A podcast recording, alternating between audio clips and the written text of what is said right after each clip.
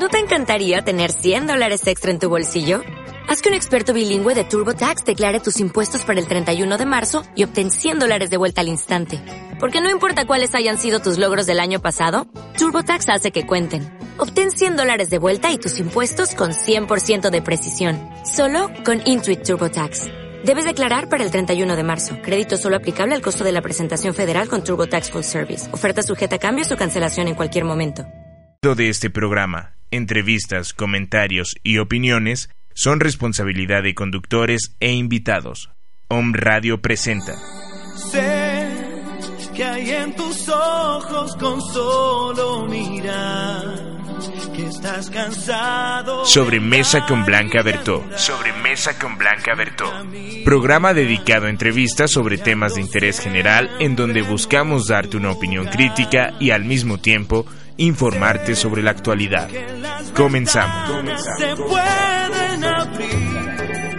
Cambiar el aire depende de ti. Te ayudará. Vale la pena. Amigos, muy buenas tardes. Muy contentos, les damos la bienvenida a todos nuestros escuchas, celebrando el primer miércoles de marzo del 2017, celebrando el gusto de estar aquí con ustedes, porque se llegó el día, hoy es el momento y la vamos a pasar muy bien.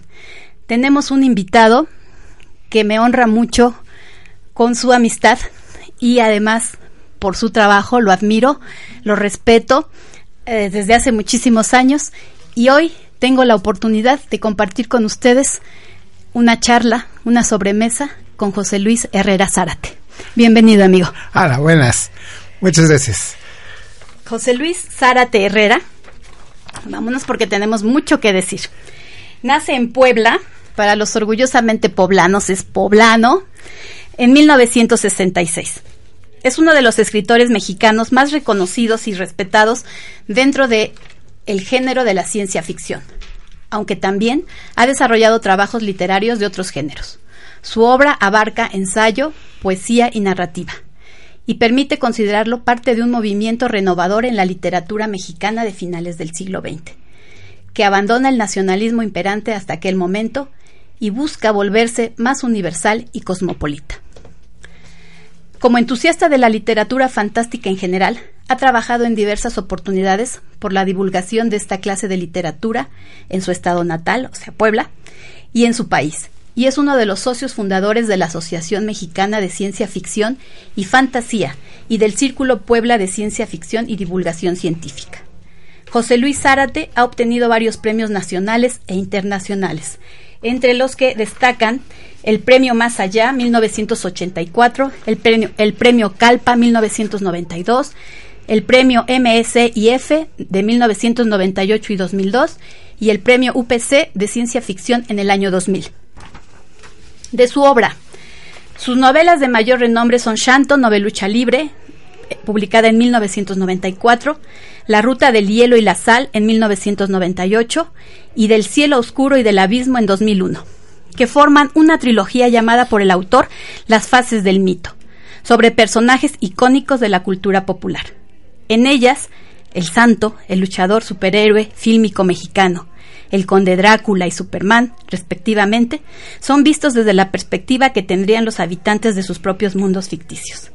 Entre sus libros de cuentos destaca Hiperia, de 1999, que toma elementos de muchas vertientes distintas de la ciencia ficción y se convierte en un panorama muy completo de los intereses del escritor y del estado del género fantástico a finales del siglo XX. Pues bien, no podía menos que enumerar esta, esta, esta, estos datos. Eh, los saqué amigos de, de Wikipedia para todos aquellos que estén interesados en el género, que aún no conocían a José Luis Zárate, por favor vayan a Wikipedia y van a encontrar videos y van a encontrar muy amplia información sobre sus trabajos, sus premios y sobre toda su obra. En realidad, este, yo les doy un poquito, pero por favor vayan a las fuentes. Eh, en sus redes sociales. Él tiene un trabajo interesantísimo en Twitter también, ¿verdad, José Luis? Twitter y Facebook. estoy, este, ahorita hay un nuevo movimiento de la minificción en toda Latinoamérica, hay muchos escritores y hay eh, en donde yo más he trabajado es en algo llamado Twitteratura. Twitteratura son cuentos de 140 caracteres, los que da Twitter, para hacer eh, lo que se llama nanoficción, minificción, cuento ultra breve o Twitteratura, como nos gusta más, que son cuentitos, los el cuento más pequeño que se puede hacer con 140 caracteres. Sí, 140 caracteres, y es bastante, porque de una imagen puedes hacer un cuento de, menos, ¿no, José Luis? Sí. Yo he visto muchas cosas tuyas con muchos menos caracteres, interesantísimas y en relación a una imagen, y que cada quien interpreta también con tu punto de apoyo de mil formas y también se contribuye a engrandecer el cuento o hacerlo más diverso y a retroalimentarte, ¿no? Está bien interesante eso de la literatura. Literatura. Fabuloso. Háblanos un poquito de, de por qué la, la, ficción, José Luis. Es un género muy, a mi punto de vista, muy complicado. Aunque siempre la realidad es mucho más dura, inverosímil, dramática y fuerte que, que la ficción pero sin embargo este lo considero como una forma alternativa para ayudarnos a entender una realidad muy muy dura a veces, ¿no? ¿Cómo, cómo te dio por la ficción, José Luis? Hay una cosa muy interesante. Este, en México siempre se ha trabajado bastante con la novela realista. La, cuentos realistas, historias del campo, historias de la ciudad, etcétera. Y un poco se había descuidado durante mucho tiempo la literatura fantástica. Hay un nuevo movimiento también este a lo largo de todo México que es revalorar los géneros considerados no tan este que no han tenido tanta difusión como puede ser la ciencia ficción, la fantasía, el horror, los minicuentos, eh, lo policíaco, etcétera. A todo este grupo de narraciones se ha amalgamado en lo que ahora llamamos literatura de la imaginación. Ese es el nuevo, este, la nueva frase que queremos que, este, que pegue. Y en literatura de la imaginación estamos poniendo todo aquello que se consideraba no muy serio, que no era tan, este, tan importante, pero es, es muy divertido porque lo que nos decían que nunca iba a pasar, extrañamente es lo que ha estado pasando. Hace cerca de seis años nos pidieron eh, trabajos para una antología Estados Unidos, este, México, que se llamó eh, Frontera de Frontera de Espejos Rotos. Yo contribuí hace seis años con un cuento en el que se eh, analizaba, el cuento narraba de que Estados Unidos ponía una barrera energética que dividía totalmente este, la frontera e impedía que nadie pudiera entrar o salir de, Estados Unidos. Y lo que pasaba, qué pasaba con la frontera. Era un cuento corto, unas 15 páginas, en el que hablaba de eso y es fantasía, es ciencia ficción, esas cosas nunca suceden. Y es muy chistoso porque también cuando en los ochentas estábamos escribiendo sobre robots, eh, computadoras que cabían en la palma de la mano y que esas cosas, este ciberespacio, en la información electrónica y todo eso, pues, eso, jamás va a pasar, va a estar en otro punto es, fantasía, ¿no? Solamente es, es, cosa de la televisión y sus series norteamericanas que traían tantas cosas tan alucinantes y fantásticas eso te debió eh, alimentar, ¿no? Más o menos somos de esa generación de las grandes series. Y, es muy interesante porque en realidad cuando me dicen, ¿por qué escribes este cosas que no suceden en realidad? Pues uno dice, no, lo que pasa es que uno, quiera que no, es hijo de su, de su tiempo. Yo eh, soy de esa primera generación de niños que el papá trabajaba, la mamá trabajaba y pues estaba a cargo del televisor. Si me portaba bien es que no me, no me movía ahí, yo siempre me portaba bien. Pero veía muchas series, Viaje al fondo del mar, Star Trek, este, los Adams, etcétera. Este, cuando empecé a escribir siempre todo tallerista dice, escribe de lo que conoces. Y yo conocía de monstruos, fantasmas, cosas oscuras, este, extraterrestres, etcétera, se me hizo muy natural escribirlo. Ya después, mucho tiempo después, pensé de bueno, pero también ve, este, en mi casa se veían telenovelas, se oían radionovelas todavía. radio, sí, siempre el radio. Digo, ¿por qué no me interesaron esos? ¿Por qué preferí hablar de este las oscuridades y los monstruos y eso, en vez de amores eternos y por qué Amaranta Sofía no quiere a José Ignacio III? Pero este, de pronto me di cuenta que vivíamos en los este en la época post 68 había un ambiente de miedo, un ambiente social de miedo. Quiera que no, hablando de monstruos, en cierta manera a los niños nunca les dicen qué está pasando, pero el niño se da cuenta de lo que está pasando. Yo veía un ambiente de miedo y se me hacía más natural hablar de monstruos que hablar de cosas que no tenían que ver con mi realidad. En los años 80, eh, en bueno, en los 70s, 80, el gran autor era Juan Rulfo. Todo mundo quería ser Rulfo, todo mundo quería escribir cuentos del campo mexicano. El único problema es que la mayoría que los querían hacer no conocían el campo mexicano, eran gente citadina. Este, en mi círculo había personas que querían escribir cuentos del de, de cómo sufría el campo mexicano, pero la única vaca que habían visto estaba impresa en un tetrapaje, entonces no les salían, no salían esas cosas. Es difícil. Es difícil. Entonces, en realidad, uno decía, bueno, pero ¿de qué quiero hablar? Y uno habla de la realidad, de lo que ve del ambiente, de las cosas que a uno le interesan. Y casualmente después nos dijeron que era fantasía, que esas cosas no sucedían, que todo eso no, no hablaba realmente de la realidad. Pero con todo, todo lo que escriben, todo lo que escribimos, todos son símbolos, todos son signos, todos son eh, representaciones de otra cosa. Este Campanita no existe, pero tampoco existe Pedro Páramo. Son personajes que fueron este inventados. A través de ellos, a través de su de lo que les pasa podemos narrar pues lo que nosotros creemos que es el, el ser humano, ¿no? La forma real que tiene la gente de, de sentir. Alguien decía que una de las grandes tragedias de su vida fue que murió Werther, eh, que es un personaje de, de, no, de las aventuras de Werther. Otros dicen, una de las peores de mis primeras tragedias es que se murió la mamá de Bambi. Ah, Está, Entonces, en realidad, este, el arte siempre nos hace sentir, nos hace eh, sufrir, nos hace eh, interesarnos por las vidas de personas que en realidad son letras, letras que este por más que lo intentan, no son reales. Sin embargo, podemos hacer que se sientan reales para el, espectador. Cuando dice, ¿por qué escribes de extraterrestres si no escribes de este, de cosas reales? Dices, en las letras nada es real, todo tiene la misma, este, este, sustancia y hablando de extraterrestres podemos hacer sentir muchas muchas cosas el que no lloró viendo el final de E.T.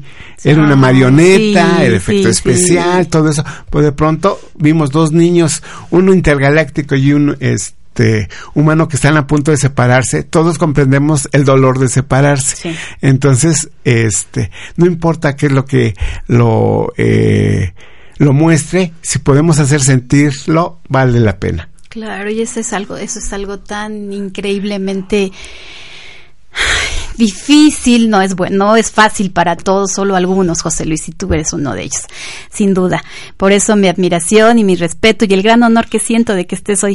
Mira la, la, cómo se van abriendo las posibilidades y uno tiene, yo tengo ahora la fortuna de abrir estos espacios para mis amigos, para mis cuates, para tantas personas valiosas que, como viene referido en un pequeño espacio de publicidad, son personas que día a día hacen cosas bien importantes. Yo me siento doblemente orgullosa porque además eres poblano, porque este, te conocí desde hace mucho cuando presentaste el Shanto. Yo fui con mi hijo Benjamín pequeño y nos lo, nos lo autografiaste. Ahí estaba Tina, por supuesto. Y bueno, es que observo en ti que como, como los buenos vinos, casi decimos a veces, tu trabajo ha madurado mucho. Y me parece que estás en el mejor momento. Antes de que nos des la una primicia, quiero pedirte por favor que regresemos a la parte donde tú me hablas que hace seis años trabajaste, aportaste un cuento de, algo de los cristales? Se llama, el, el, libro se llamó Frontera de Espejos Rotos, el cuento se llamó Valles. O sea, es una compilación. Es una compilación. Seis autores mexicanos y seis autores eh, norteamericanos hicimos un cuento para hablar sobre la frontera común. Sí. Entonces, en clave de cuentos de ciencia ficción. Sí. Fíjate que eso de la frontera común y todo lo que estamos pasando actualmente con la situación de nuestros paisanos migrantes o que viven en Estados Unidos o que tienen residencia allí hace poco o hace mucho. Es muy duro. Yo he conocido muchas personas que no son mexicanas y que me dicen que como que no lo comprenden muy bien. Y yo les he dicho, pasa con nuestra frontera, con nuestra gente que se va, un fenómeno del, por el cual estamos atravesados como mexicanos. Y que es muy doloroso. Siento que es una sangría por la que se va tanta gente valiosa y que la, no la está pasando siempre bien por allá, ¿no? Y ahora las cosas pues también son más difíciles. Entonces, se me hace que ese cuento ya hace seis años, vaya, está más que de actualidad. Yo te voy a pedir que nos lo mandes a la página, José Luis, por favor, y para que lo compartamos con nuestros nuestros amigos y, y, bueno yo ya le hice, hice la invitación para que te busquen estás en todas las redes sociales estás con la twitteratura twitteratura twitteratura y el cuento, este, la Universidad de Berkeley en Estados Unidos tiene un proyecto de traducir cuentos mexicanos a este al inglés y lo sube en su en su sitio de la universidad. En ese cuento eh, fue subido apenas en este en una traducción para Estados Unidos y para México, este en línea. Entonces se llama Vallas de José Luis Zárate. Le da uno en Google y se encuentra, pero mando la liga para que para que se puede. Vallas. Así, este, vallas así. Vallas de José Luis, Zárate. O sea, muros. Muros, este, mm, fronteras. Obstáculos. Obstáculos. Separación de José Luis Zárate. ¿Y qué tal fue recibido tu cuento? Pues fue muy interesante porque cuando empezaron a pasar estas cosas, este, uno dice, ups, este, ya, ya, ya se había hablado de, de ello, ¿no? Es, sobre todo es un análisis de qué pasaría con la frontera si de veras hay una barrera este, impenetrable. Como era ciencia ficción, era una barrera de energía, pero lo bueno es que no hay barreras impenetrables. Eso es, este, hay más de una manera de, de romper una barrera y es muy interesante porque la fantasía, la ciencia ficción, eh, el horror y todo eso siempre está hablando de cómo cómo interrelacionarse aún en los peores momentos, en los peores momentos. más duros y dramáticos. Por supuesto, yo estoy segura que los mexicanos y, y también con un poquito de tu ayuda o mucha, este, vamos a encontrar siempre un superhéroe, porque tenemos mucha, mucha, mucha madera buena y tenemos mucho que nos une, que nos ha marcado y que nunca podrá ser ni derribado ni separado por ningún muro. Siempre va a haber un a haber algunos superhéroes. tengo tengo una novela que se llama este Shanto Novelucha Libre, que es un homenaje a todo el cine de luchadores. Este, pero en esa novela yo quise poner muchos personajes que son héroes anónimos todo el mundo se fija en Batman, todo el mundo ve a Superman y todo eso, pero hay un montón de personas que luchan día a día sin capa y, en realidad la verdad, el verdadero héroe, este, ser un héroe verdaderamente tiene poco que ver con superpoderes y que este, reflectores, sino que hay personas que tratan de hacer lo decente, lo humano, lo honesto. Lo honesto y esas personas realmente son las que hacen la, la diferencia. Eh, cuando uno, por ejemplo, pasa algo malo, alguien te roba, algo así, te enojas, ah, estoy enojado, todo eso. Y puedes llegar a decir, todas las personas son malas, pero eh, gracias a Dios, la mayoría de las personas son, son buenas. Son buenas eh. eh la gente que hace cosas terribles, en realidad el promedio es bajito, gracias a Dios, y la mayoría de las personas día a día están, están, este, luchando por lo mejor. Que yo le tengo muchísimo respeto a todos esos héroes, héroes anónimos que están a nuestro alrededor y que nos permiten el, el día a día, nos permiten. nos permiten ser, estar contentos, este, ver el mejor lado de las cosas, con optimismo buscar formas donde podamos estar más unidos. Y los mexicanos somos bien bien bueno, vamos para superhéroes todos y más actualmente. Oye, José Luis, este, cuéntame por favor de esa primicia que me dijiste, te voy a reservar. Ah, sí, ahora sí que es el primer medio poblano que Perfecto, tiene esta, felicidades sobremesa. es, eh, esta primicia. Sí. Este, la, el Fondo de Cultura Económica Sí. lanzó un concurso internacional de minicuentos. Sí. El- en ese concurso se podía mandar historias a través de las redes sociales para competir con historias de 140 caracteres con un tema en común, que era la utopía. Se, Mm. este, miles y miles per- eh, participaron. El propio Fondo de Cultura Económico se sorprendió del nivel de La este, la respuesta que, que hubo. No solo fue México, fue Colombia, fue España, fueron todos los que quisieran, todos los que escribían en español y mandaron un cuento con este a estas características que no tenía que ser mayor de 140 caracteres Dentro de la literatura. tratara sobre litera, tratara sobre las utopías, cualquier forma de utopías o distopías. Una utopía es eh, una civilización en el que todo sale bien, todo es perfecto, todo está Sí. bonito. Una distopía es una sociedad en el que todo funciona perfectamente mal, todo les va mal, este, Sí. eh, pueden ser eh, gobiernos malvados o pueden ser que tan descuidados que nada sale bien. Entonces, el concurso podía uno escribir sobre utopías o distopías, pero tenía que este centrarse en esos temas. Y dentro de la ciencia ficción. Eh, de cualquiera, no, lo dieron muy, lo dieron muy libre. Este, y apenas dieron el este el veredicto en la Feria de Minería. Hicieron un evento Ah, sí. especial para presentar los ganadores de, de esta prim- eh, este primer concurso internacional del Fondo de Cultura Económica sobre Wow. beneficción. No, y que lo haga el Fondo de Cultura Económica, por favor. Así. Mis respetos, no, por supuesto. Y pues tuve la suerte este de llevarme el primer lugar. Entonces, Bravo, José Luis. Qué orgullo, qué orgullo, de verdad. Me da muchísimo gusto. Dijiste Gracias. primicia, pero no sabía más que eso. Oye, muchas felicidades. Merecido, muy merecido. es- ¿Y luego en qué consiste el premio? ¿Qué va a pasar?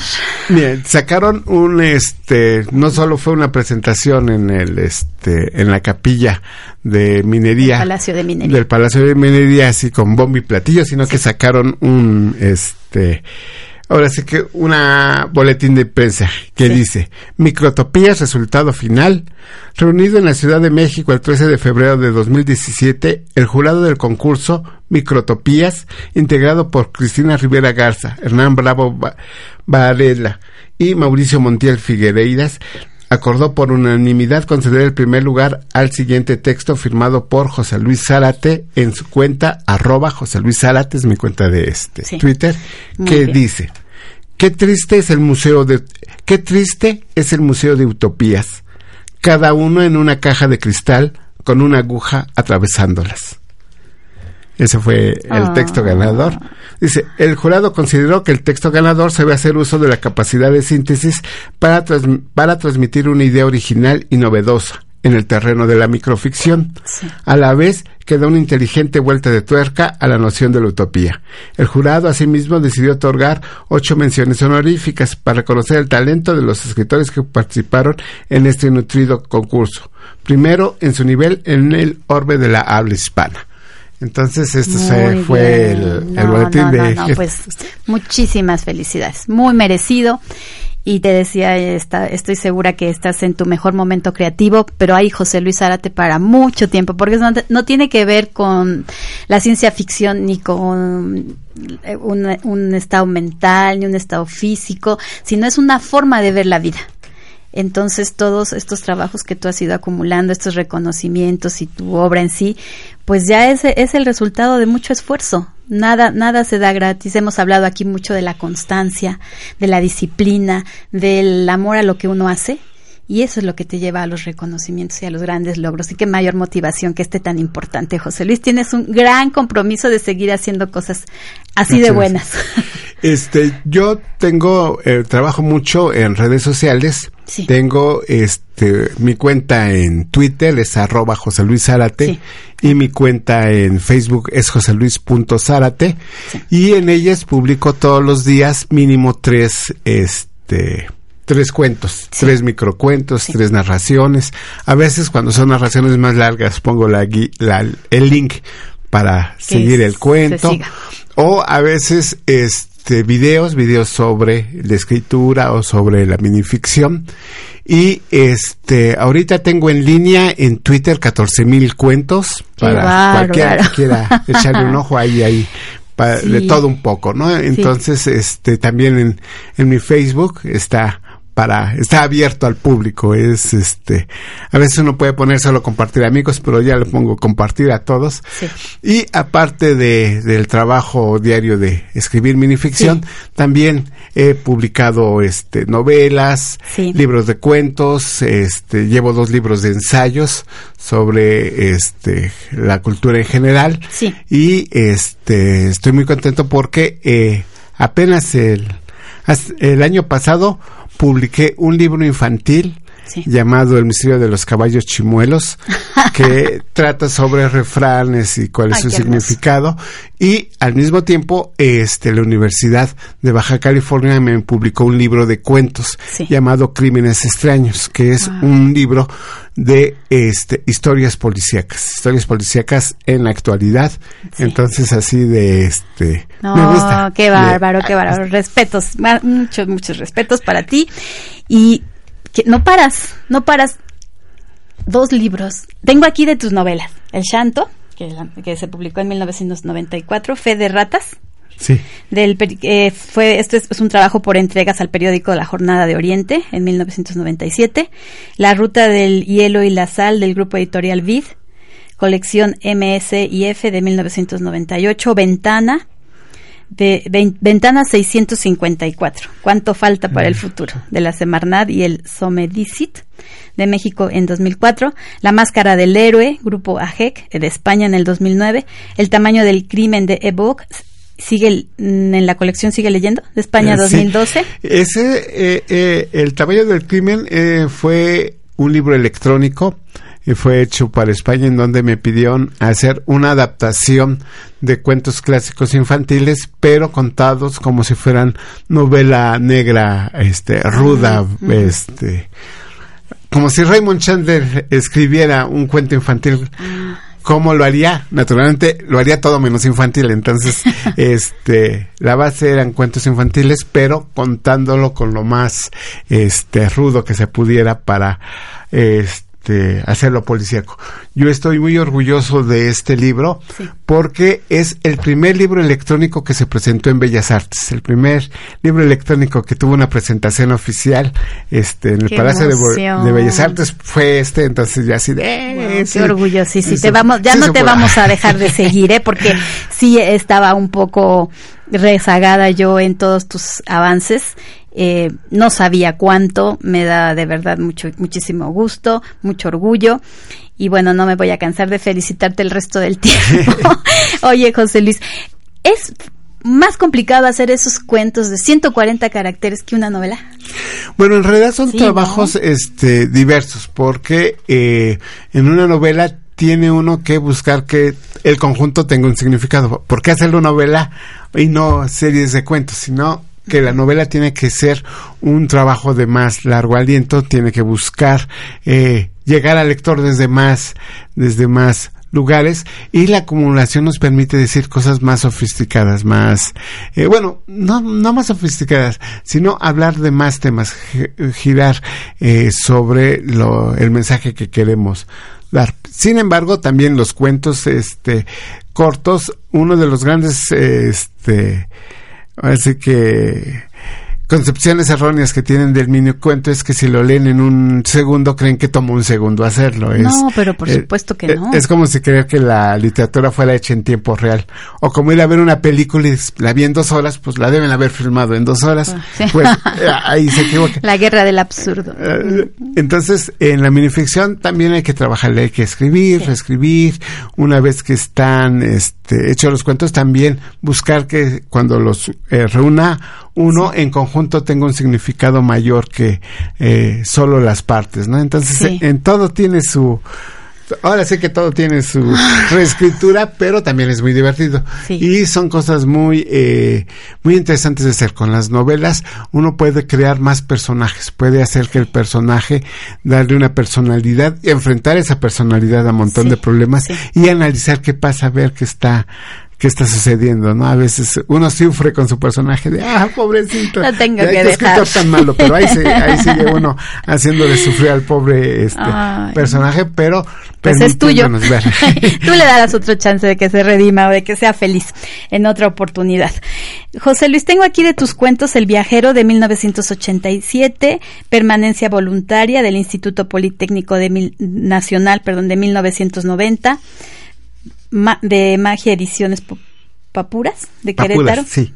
en 1994. Me faltan algunos, me parece, pero nos- me hablaste de estos dos que acabas de, bueno, no hace mucho, de sacar de pa- cuentos para niños. Cuentos para niños, sí. ¿Quién ilustra esos cuentos para niños?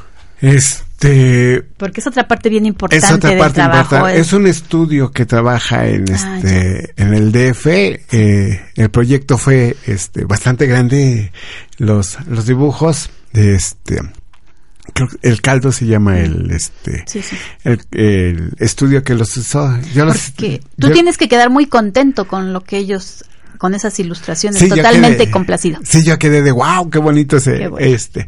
Todo escritor dice, ah, mi texto es muy bonito, pero cuando uno ve los dibujos dice, no, eh, apoyaban muchísimo a la historia y se veía realmente, este, ahora sí que impresionante cómo se veían los, los, los, este, las ilustraciones, los, eh, una de las cosas que me gusta mucho de eh, escribir para, para jóvenes, para niños, Son yo creo que tus principales seguidores, ¿verdad?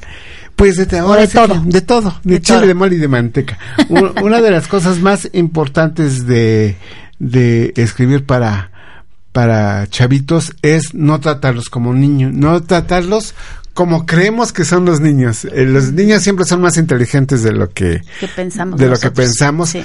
Eh, la capacidad cerebral de un niño está a toda a todo vapor. Nosotros nunca le llegamos ya que ya que dejamos de niños.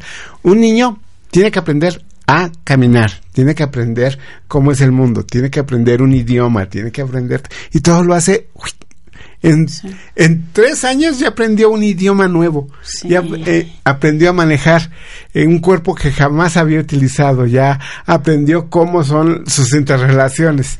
A Son- manejar a sus papás a muchas veces, son bien inteligentes, nos rebasan, pero claro que sí. Entonces, pues la mera verdad, cuando dicen, no, es que como que es rebajarse escribir para niños, dices, "Ah, no tienes la menor idea. De es- lo que estás diciendo, de por favor, está- aléjate. Aléjate, ese es este. Ahí tienes una imagen muy linda. Tengo unas de las imágenes de este. Amigos, por favor, sigan a José Luis Zárate en sus redes sociales. No saben qué cosas tan increíblemente apasionantes van a encontrar y divertidas. El estudio que hizo las ilustraciones del misterio de los caballos chimuelos se llama Este, Caldo es, de este Pollo. es de el, de este editorial del Arca. el arca, pero es el de los misterios de... De los caballos chimuelos. sí, Ay, perdón, me pusiste aquí una- un gráfico hermoso y una- un cerdito en patineta bellísimo, una mariposa, unos árboles.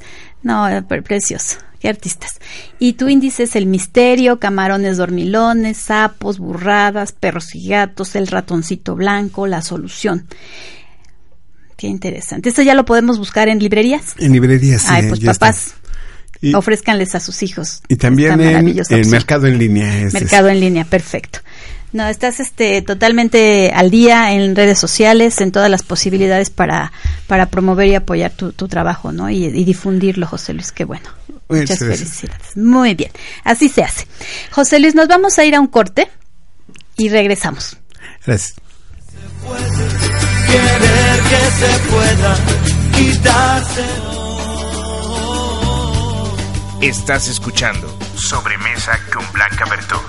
Es mejor perderse que nunca embarcar. Mejor tentar. Om Radio. Códigos de enlace 222-249-4602. WhatsApp 2222-066120. Contáctanos. Contáctanos.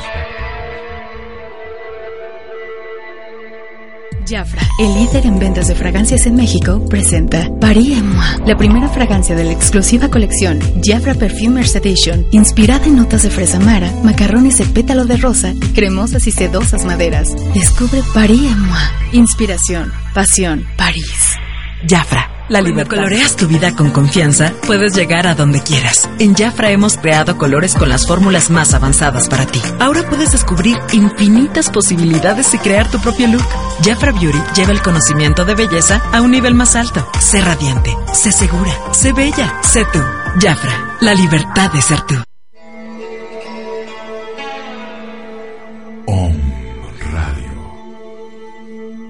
Muchas voces. Muchas voces.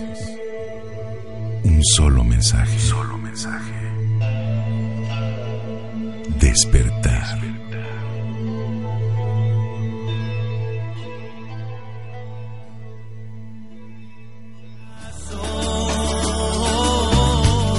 Estás escuchando Sobremesa con Blanca Bertó. Es mejor perderse que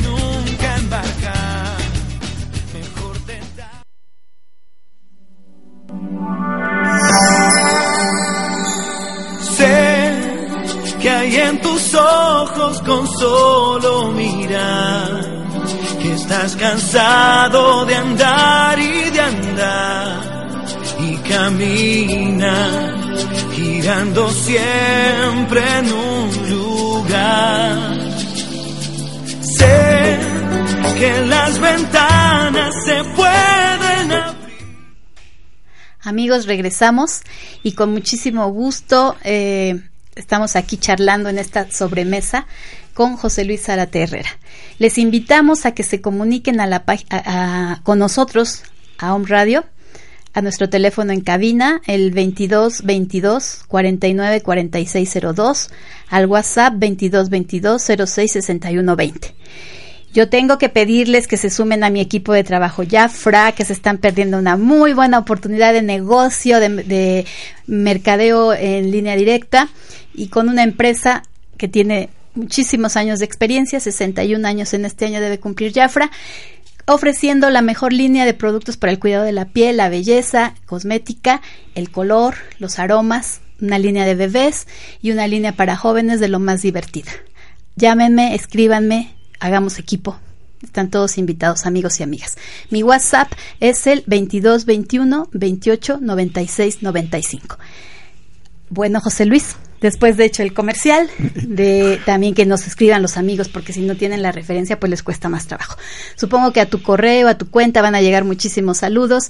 Nuestros amigos tienen la oportunidad de ver el programa más tarde, Ah, de perfecto. repetirlo las veces que gusten en Facebook, que eso está maravilloso, hablando de las tecnologías actuales y la forma en que nos podemos comunicar. Entonces lo pueden ver y volver a ver y repetir hasta que se decidan a ir directamente a tu a tu a tus este, redes sociales y nosotros también lo pasamos por YouTube, ¿verdad, Dani? Por la noche ya va a estar en YouTube y bueno, ahí está también. Muchas gracias. Entonces, a ver, José Luis, síguenos contando, por favor. Cada año la UNAM saca un libro que es uno de los más reconocidos en México que se llama Solo Cuentos. En Solo Cuentos este 2016 por primera vez se antologan minificciones, minificciones Ay, de, interesante. de literatura y pues tuve el honor de que eh, escogieran 47 de mis minificciones para eh, sacar una colección que se llama este Ofelia entre las aguas, que son 47 cuentos que analizan el personaje de Ofelia de este William Shakespeare, Sí. que pa- eh, tiene una terrible muerte en este en Hamlet. Tragedia, sí. pero este yo estoy muy muy orgulloso porque es ahora sé que también por primera vez se pusieron twitters en, en la colección eh, solo cuentos de la del UNAM. Y es, es muy interesante porque en los últimos cuatro años eh, hay toda una nueva corriente de la ficción breve en Latinoamérica eh, uno de los grandes problemas que siempre se ha tenido en literatura es la distribución, pero también ha habido una revolución gracias a las redes sociales, al internet, al Facebook, a, todo eso es posible tener nuevos lectores. Nuevos tiempos nos eh, muestran nuevas formas de llegar a los lectores y también hay nuevos formatos. El cuento corto, eh, adecuado para Twitter y Facebook o para este menos de 200 palabras ha ido eh, creciendo exponencialmente. Ahora hay un nuevo movimiento de microficcionistas y es muy interesante porque este Puebla eh, ha sido uno de los este estados pioneros en esta en esta tenía este, que pues, ser José Luis y te tenemos a ti oye y qué difícil se la pusiste a los de la UNAM entre 14 mil cuentos escoger 47 tuyos no 47. pues que trabajar oye José Luis ¿Tienes aquí algún taller en Puebla? Este, ¿cómo motivar a los jóvenes para que trabajen contigo? Es que a, a mí se me ocurre que de un cuentito tuyo muchos jóvenes pueden voz, hacer bocetos, sacar sus propios personajes, eh, elaborar un mini cuento pero con ilustraciones, porque tú les desatas la idea. Y eso es maravilloso, ¿no? Y los animas también. dentro en este en abril Sí. no espera, marzo abril sí este finales de marzo y principios de abril voy a dar un taller en la E que es la escuela del IMAC sobre este literatura fantástica entonces va a ser un recorrido a través de la historia de literatura fantástica y cosas interesantes de- vamos a Sí, leer qué, sí. qué es, qué es lo chido qué es lo bonito qué es lo interesante que se pueda leer también en abril voy a ¿Para dar niños o para jóvenes para o para jóvenes, todos? para o todo el mundo. Para todo el mundo, ese es. Y en abril, eh, cada año se hace el Festival este, de, li- de Literatura Digital en la Ciudad de México. Este, este año también voy a dar un taller en línea, este, en medio de el festival de, este, de literatura digital, ¿no? Entonces, este, también voy, en mis redes sociales voy a poner los anuncios de cómo inscribirse y demás, pero, este, ahora sí que aquí y allá se está, se ve, se está dando como, cómo acercarse para dar, dar talleres, Sí. ¿no? Qué maravilla. Jóvenes, escuchas, por favor, contáctense, entren a las redes de- sociales de José Luis Zárate y además, papás, compren sus libros para niños. Eh, pónganles a los niños, lean con los niños estos cuentos breves. No habría es- ninguna excusa para no hacerlo en unos minutos. Antes, bueno, como, como antaño se hace, o la idea romántica, ¿no? Que yo espero que muchos padres cultiven todavía de, de contarle un cuentito al niño antes de irse a acostar, ¿no? En vez de estarle dando coscorrones porque no ha terminado la tarea, pobrecito. Entonces, maestros, también la invitación está a que con un cuento de 140 caracteres de José Luis Zárate desaten la imaginación de los niños y los motiven a hacer muchísimas cosas creativas que pueden despertar en ellos. Estos cuentitos, papás, léanselos a los niños y déjenlos que su imaginación se desborde, que su imaginación crezca y, se alimente, ¿no? Se me hace que están, pero fabulosamente como para ello estos cuentitos. Es muy interesante porque en todas las épocas nos dicen ah, que estamos mal. Eh, Todas las épocas son terribles, ¿no? Entonces, a últimas fechas nos han dicho una y otra vez que este los niños no leen, ya no leen, los jóvenes ya no leen, ya nadie esté leyendo, Oh, ¿no? sí, Sacan este interesantes estudios que dicen, pues vean, se compra un libro al año por mexicano, eso quiere decir, y ahí se equivocan, dice, eso quiere decir que solo se lee un libro por año este por mexicano, cosa que cualquiera que va en un salón cuando compró el último bestseller de este Crepúsculo, de todo eso, Ajá. Todo el salón lo va a leer porque Sí, ya alguien sí, lo sí. tiene, entonces O esos del hambre, no sé. le- también. los juegos del hambre y todo eso. Entonces, el que se compra un libro no quiere decir que solo se lea un libro. Ese quiere decir que ya llega un libro que puede saltar a muchos. Y que pueden intercambiar con los y amigos. con los amigos, etcétera. Ahorita que nos dicen que es una época que no hay lectura, es extrañamente una de las épocas donde más se lee, gracias a los Los medios. los medios, por ejemplo, despojado de todo, todo WhatsApp son letras, todo este mensaje de inbox son letras, con letras estamos este intercambiándonos. Hay una comunicación instantánea, pero también es una comunicación que se ha tratado de adaptar a los a los nuevos tiempos, ¿no? Quiera que no hay una este es el momento en que los muchachos más están leyendo, están leyendo Sí. montones y montones de cosas. Sí. Entonces, es también un, un buen lugar para los que escribimos, para los artistas, para los demás, de utilicemos esas nuevas, este, esas nuevas tecnologías. Hay quien dice, no me voy a rebajar a publicar en redes sociales porque me he de desgastar o algo por el estilo, pero uno dice, no, si ahí están los lectores, si ahí hay gente muy interesada en qué está viendo el mundo, mostrémosles cosas interesantes que a nosotros nos gustan y compartamos, compartamos al mundo. Este y muy ah, buenas cosas, además. José Luis, te interrumpo tu idea, no la pierdas, por favor, porque debo agradecer a los chicos de cabina que nos están mandando la relación de personas que nos escuchan en otros lugares. Pablo, José Luis, muchísimas gracias. Es un gusto enorme volverlos a saludar. Los extrañaba y gracias siempre por sus atenciones. Nos reportan ellos que nos están escuchando de la Ciudad de México, de Coyoacán, de Puebla, de Michoacán, de Guadalajara, de Cancún, de Dallas, de Los Ángeles, de Tennessee en los Estados Unidos, de Las Vegas, de Washington, de Montreal, de Buenos Aires, de Chile, de Bolivia, de Brasil, de Costa Rica, de Bogotá y Dinamarca. Muchas gracias amigos que nos escuchan tan lejos pero tan cerca repitan el programa, vuélvanlo a ver, compártanlo con los chicos en casa y busquen a José Luis Zárate. bueno, ahora sí, José Luis, te interrumpí. Bueno, es este hace mucho tiempo había un grito de guerra en los en los se había un tipo de escritores de ciencia ficción que se llamaban los cyberpunk que hablaban de cosas que nunca iban a existir, como las redes sociales, las inteligencias artificiales, los este, ladrones de datos, cosas así imposibles, ¿no? Y su grito de batalla es la información debe ser libre.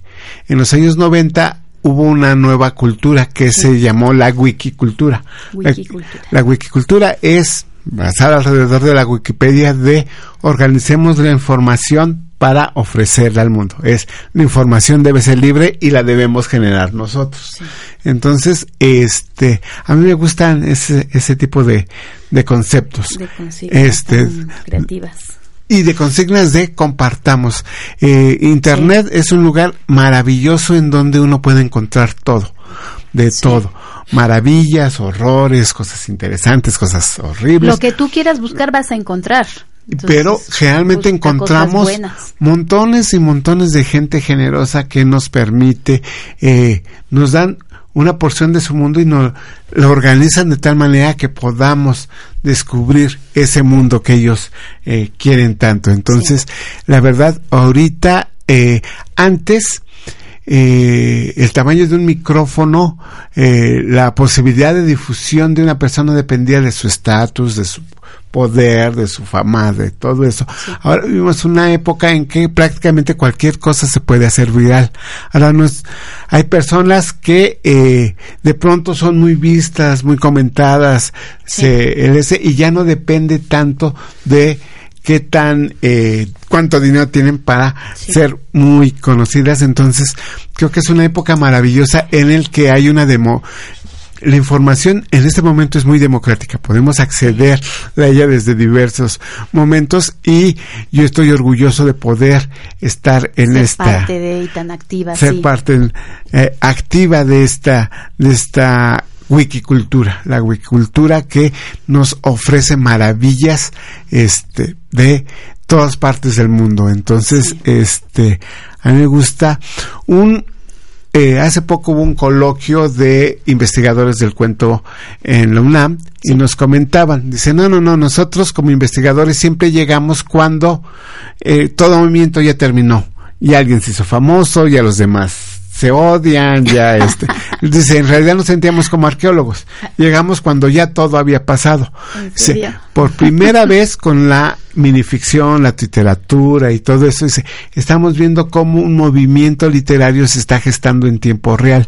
Estamos leyendo en el momento en que están publicando, en el momento en que se están haciendo los nombres, en el momento en que se va organizando cómo va a ser este, este movimiento. A mí también me parece muy interesante que hasta los investigadores del cuento mexicano están interesados viendo en tiempo real qué está, qué está pasando, ¿no? Que deben, José Luis, yo creo que deben. Cualquier interesado en el arte, en la cultura, en la literatura y que sea serio, no puede estar al margen.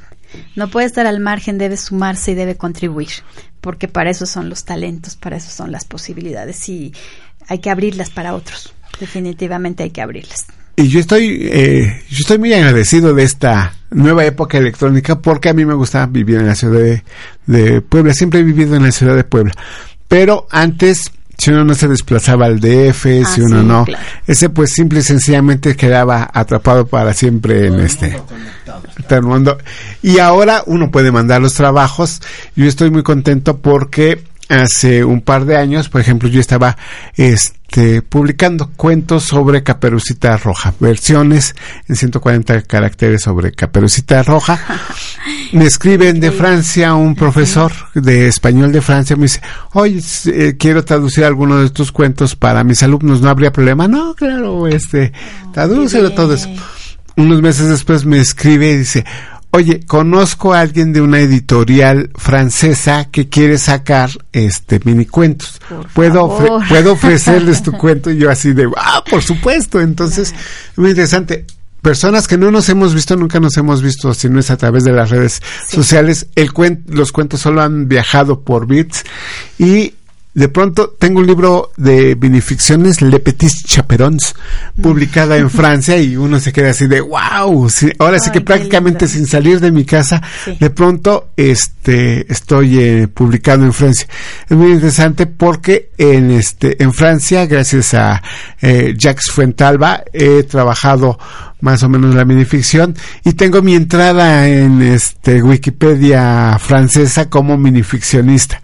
Sí, Entonces estoy sí. así de wow, es Bueno, este, José Luis, permíteme, no puedo dejar de, de recapitularlo y de subrayarlo, el hecho de que tú nos has dicho cuánto trabajo a- a- mandas, entregas diariamente, cuántas horas dedicas, cuánto, cuánta constancia. Eh, me hablas de 14 mil este, cuentos en el Twitter, me hablas de interrelaciones con personas de los Estados Unidos, de Francia, de muchos otros lugares que reconocen y aprecian, ¿no? Que eh, eh, valoras en toda su dimensión a las redes sociales y por ello estás dentro de, eres parte de y eso te ayuda muchísimo, ¿no? A, a- a que te lean en- y que compartas y, y te retroalimentes. Vuel- el punto central que te quiero decir es que todo lo que has hecho te ha conducido a ello. Has sido tenaz, eres una Gracias. persona talentosa, eres eh, constante, disciplinado, no has abandonado nunca la línea, eh, te has sumado a los nuevos retos de, de tiempos más modernos y bueno, creo que es muy merecido todo lo que, lo que estás recibiendo. Eh, estamos muy honrados con tu presencia. Seguramente vamos a recibir muchos saludos de amigos que nos están en este momento sintonizando. Vamos a estar muy pendientes para enviártelos también. Pues Me hablaste del taller que vas a abrir en abril. Te, te pido que no se te pase comentarnos, compartirlo. Yo también estaré muy pendiente para que quienes quieran ir a, a tomar clases contigo directamente de persona a persona te escuchen y, y te, tú también te me supongo que esos talleres a ti te dejan llenos de, cosas buenas y de energía, ¿verdad? Cada año haces un taller. ¿Hay alguna otra propuesta de trabajo con grupo? Este, sí, pero depende de, ahora sí, de los organismos que este, que contacten, ¿no? Este, generalmente, extrañamente he dado más talleres, este, en otros estados de la Fuera de República, Puebla. fuera de Puebla, este, prácticamente, este, en Ciudad del Carmen he dado eh, Querétaro, bueno, aquí y allá, es este, dependiendo de este, los gobiernos del, del estado los que invitan y pues yo, eh, ahora sí Claro. que dicen, si dicen sí, ya, yo voy, Tú contento haces la maleta y vas a tomar el sol y a conocer a otros, este, a otras personas interesantes en otros lugares del país. Y a donde te llamen, ¿no, José Luis? Está, está esa es disposición absoluta. Que te inviten a Francia también está padre. Nos, Ah, dices- sí nos dices para, nos mandas fotos. Bueno, José Luis, eh, algo que estemos todavía, que nos quieras decir, por favor, no lo vayas a dejar en el tintero. Yo estoy tan contenta, tan- me siento tan honrada y un gusto enorme eh, que estés con nosotros hoy. Dime Pues- si algo estoy, se- estoy este pasando por alto, algo más, por favor. Pues bueno, yo nada más quería comentar que realmente estoy muy, muy feliz del premio de microficción Sí, sí. del Fondo de Cultura Económica, sobre todo porque eh, en ese en ese concurso fueron los cuentos. Ahora sí que lean los cuentos, no este consiguieron los los jurados les la cantidad de cuentos yo cuando estaba participando estaba viendo a quién más este podías mandaba. tener acceso a todo este uno les pon- le ponía el hashtag eh, Topías Fondo de Cultura Económica y todos los que concursaran iban apareciendo en el buscador. Entonces llegaba un momento en que eran miles que uno decía, híjoles, pobre jurado, se las van a ver, este... Uno dice, ah, me lo voy a ganar, pero ya- había tantas y tan buenos este cuentos que yo dije, bueno, yo estoy feliz de participar, hago mi mejor esfuerzo Sí. y la verdad yo sí me sorprendí de este de llevármelo, estoy muy honrado así de, "Eh, me lo llevé. estoy, Pues es este, una motivación feliz". enorme y muy merecida, por supuesto, José Luis. ¿Y eh, cuánto te comunicaron? Este, el 13 de, eh, de febrero fue febrero. cuando se hicieron, le- hicieron el jurado, pero oficialmente lo presentaron hace dos días, hace dos días lo, Sí, sí. este, fue en la feria de minería, Sí. entonces el con este, Qué el Palacio. lugar también tan hermoso y tan adecuado para, para un, la entrega de reconocimientos y, de- y el tuyo pues mejor todavía. José Luis, no puedo pedirte que nos vuelvas a leer el- tu cuento ganador. Sí, este favor. es, este, es el cuento que se, el del que estamos hablando, Del por que estamos supuesto, el hablando. que te premió el Fondo de Cultura Económica. y dice así. Se llama, bueno, no tiene nombre como es este minificción. Mm. Es, fueron 140 caracteres porque también había que contar el hashtag de Sí. este entonces en realidad fueron unos menos y dice, Oh, qué triste es el Museo de Utopías, cada uno en una caja de cristal con una aguja atravesándolas. Ese es el este es el texto. Ay, bueno, para pensarlo mucho. Hay que leer muchos de tus cuentos.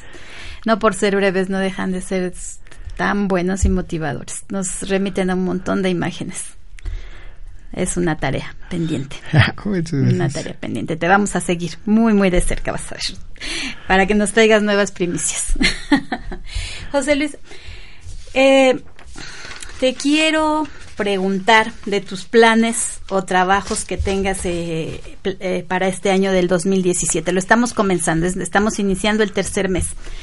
Para la- el, pro- el próximo otoño, diciembre, ¿qué, qué propuestas tienes tú de trabajo? ¿Qué, o sea, tú como reto personal, ¿qué quieres hacer? ¿Con Bueno, qué estás tengo, trabajando? tengo, este, en este momento tengo una novela nueva terminada y estoy terminando una segunda novela. Este, Título y todo eso son todavía Uh, uh, inéditos. eh, ¿no? todavía son, todavía son, Sí, sí, este, inéditos. Este, dentro de un par de meses saldré en una recopilación Sí. llamada Encore, que es sobre cuentos de rock, cu- eh, cuentos basados en este canciones de rock. Entonces voy a salir en esa en esa antología.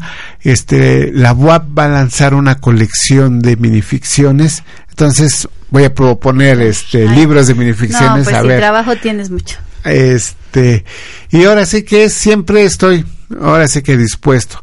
Van a salir. Eh, lo que pasa es que es muy raro. eh, cuando me dicen cuáles son tus planes, qué vas a publicar, yo hasta que esté en librerías digo, paso, porque mientras Sí. el mercado editorial es, es difícil, a veces hay atrás, todo eso, entonces, pero si todo sale bien, este, posiblemente tenga una traducción al francés de una novela mía, yo estoy haciendo este, Maravilloso. Ahora, ahora sí que changuitos, ojalá, pero ahora sí que hasta que no esté en, en librerías uno Sí, dice son pla- sí. son bonitos planes, Sí. ¿no? Hasta que nace el niño le pones el nombre. Hasta ¿no? que nace O el invitas niño. al bautizo.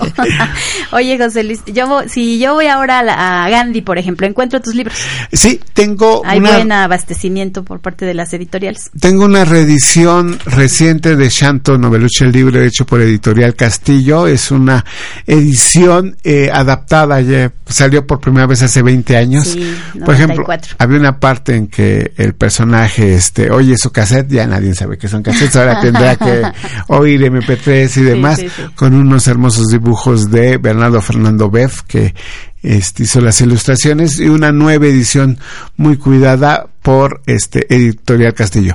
También tengo en este Editorial Arlequín un libro de ensayos llamado Entre la luz y otros temas igual de tangibles, que está, este, se puede eh, comprar y en línea está el misterio de los caballitos chimuelos para este para jóvenes. Y este apenas se está distribuyendo eh, de Baja California sacaron una colección de este libros policíacos en el que viene mi este antología de cuentos policíacos. Qué bárbaro. Entonces, aquí y allá hay. Oye, José Luis, una última pregunta.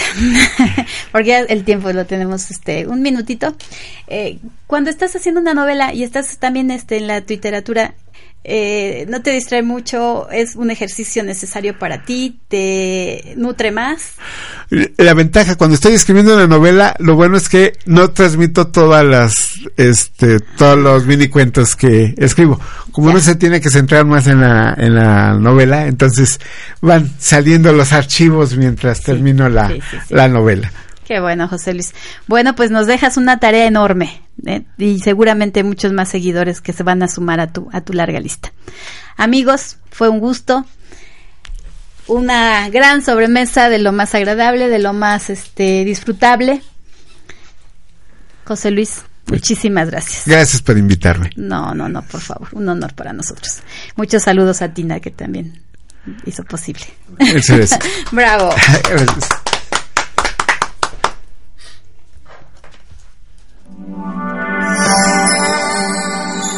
Sé que hay en tus ojos. Te esperamos la siguiente semana con más entrevistas de los distintos expertos en Sobremesa con Blanca Bertó. Hasta la próxima.